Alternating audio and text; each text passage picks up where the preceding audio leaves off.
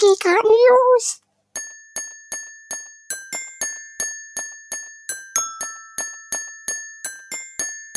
Geekart News! Hallo und herzlich willkommen zu den Geekhard News am 11. Juli 2020. Fangen wir doch direkt mal mit den Film-News dieser Woche an. Und zwar, es fängt mit was sehr Erfreulichem an. Die meisten Kinos haben wieder geöffnet und bieten Special Screenings zu bekannten Filmen an. Hier in Köln lief zum Beispiel Star Wars Episode 5 oder auch passend zu einer weiteren News diese Woche Spiel mir das Lied vom Tod.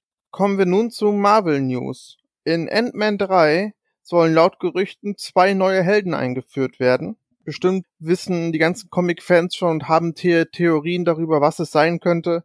Ich bin da aber komplett raus. Ich lass mich überraschen. Genauso wird im Black Widow die Nachfolgerin wohl vorgestellt werden. Da bin ich ebenfalls sehr gespannt. Etwas kurios ist, ähm, dass es einen ersten Trailer zu Halloween Kills gibt. Allerdings wurde der Film um ein ganzes Jahr verschoben.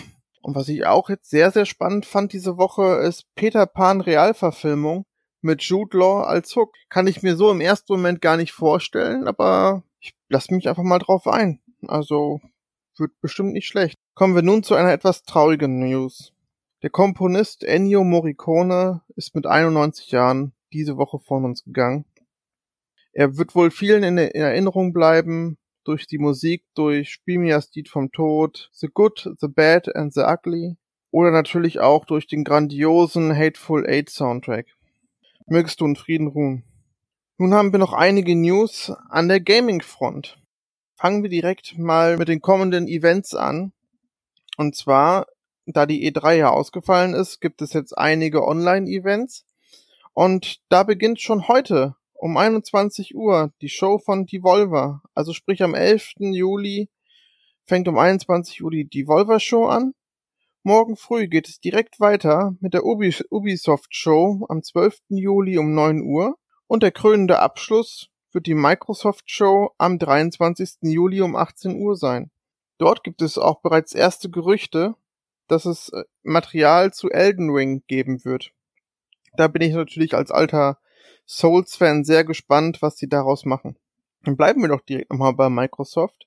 Und zwar Halo 3, auch am PC nun in der Master Chief Collection erhältlich. Viel Spaß damit.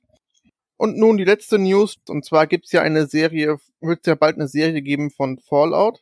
Und die Leute dahinter sind die, die die Serie Westworld gemacht haben. Und die war ja nun mal ziemlich gut. Also gibt das zumindest etwas Hoffnung.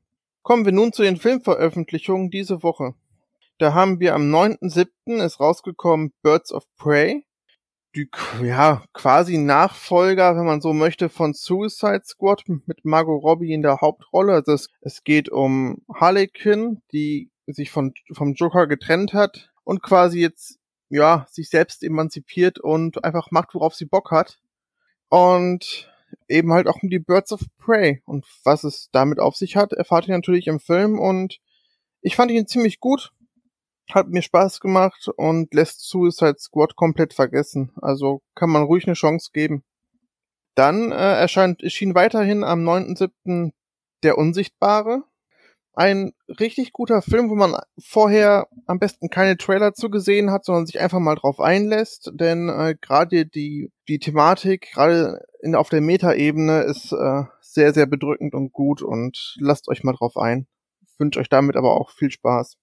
Und wer es nicht ganz so gruselig mag, ähm, den, den empfehle ich einfach mal Chaos auf der Feuerwache. Denn das ist auch rausgekommen, ist, ja, ist eine typische Komödie, die jetzt nicht das Rad neu erfindet, aber zumindest grundsolide ist. Also kann man machen. Dann aber rausgekommen am 10.7.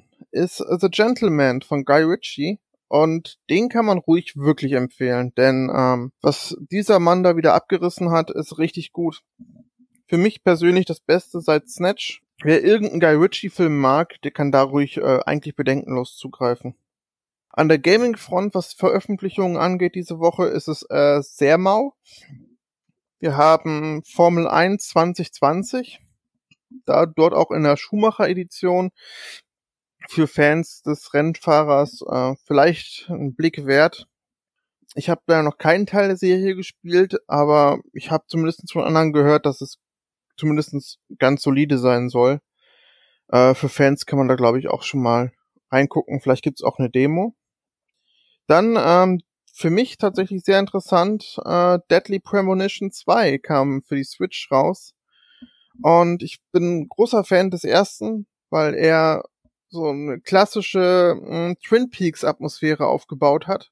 Und ja, das Gameplay und die Grafik waren nicht das Beste, aber dafür die Story. Und ich hoffe, dass das beim zweiten genauso ist. Und ja, ich werde mir das mal bei Zeiten anschauen und dann auch gerne mal berichten. Ja, und das war's tatsächlich schon für diese Woche. Vielen Dank fürs Zuhören. Und man hört sich am 15. Äh, zu unserem neuen Cast und ich stelle ihn auch direkt schon mal vor. Es wird das Thema natürlich sein The Last of Us. Beziehungsweise wir werden The Last of Us und The Last of Us 2 behandeln.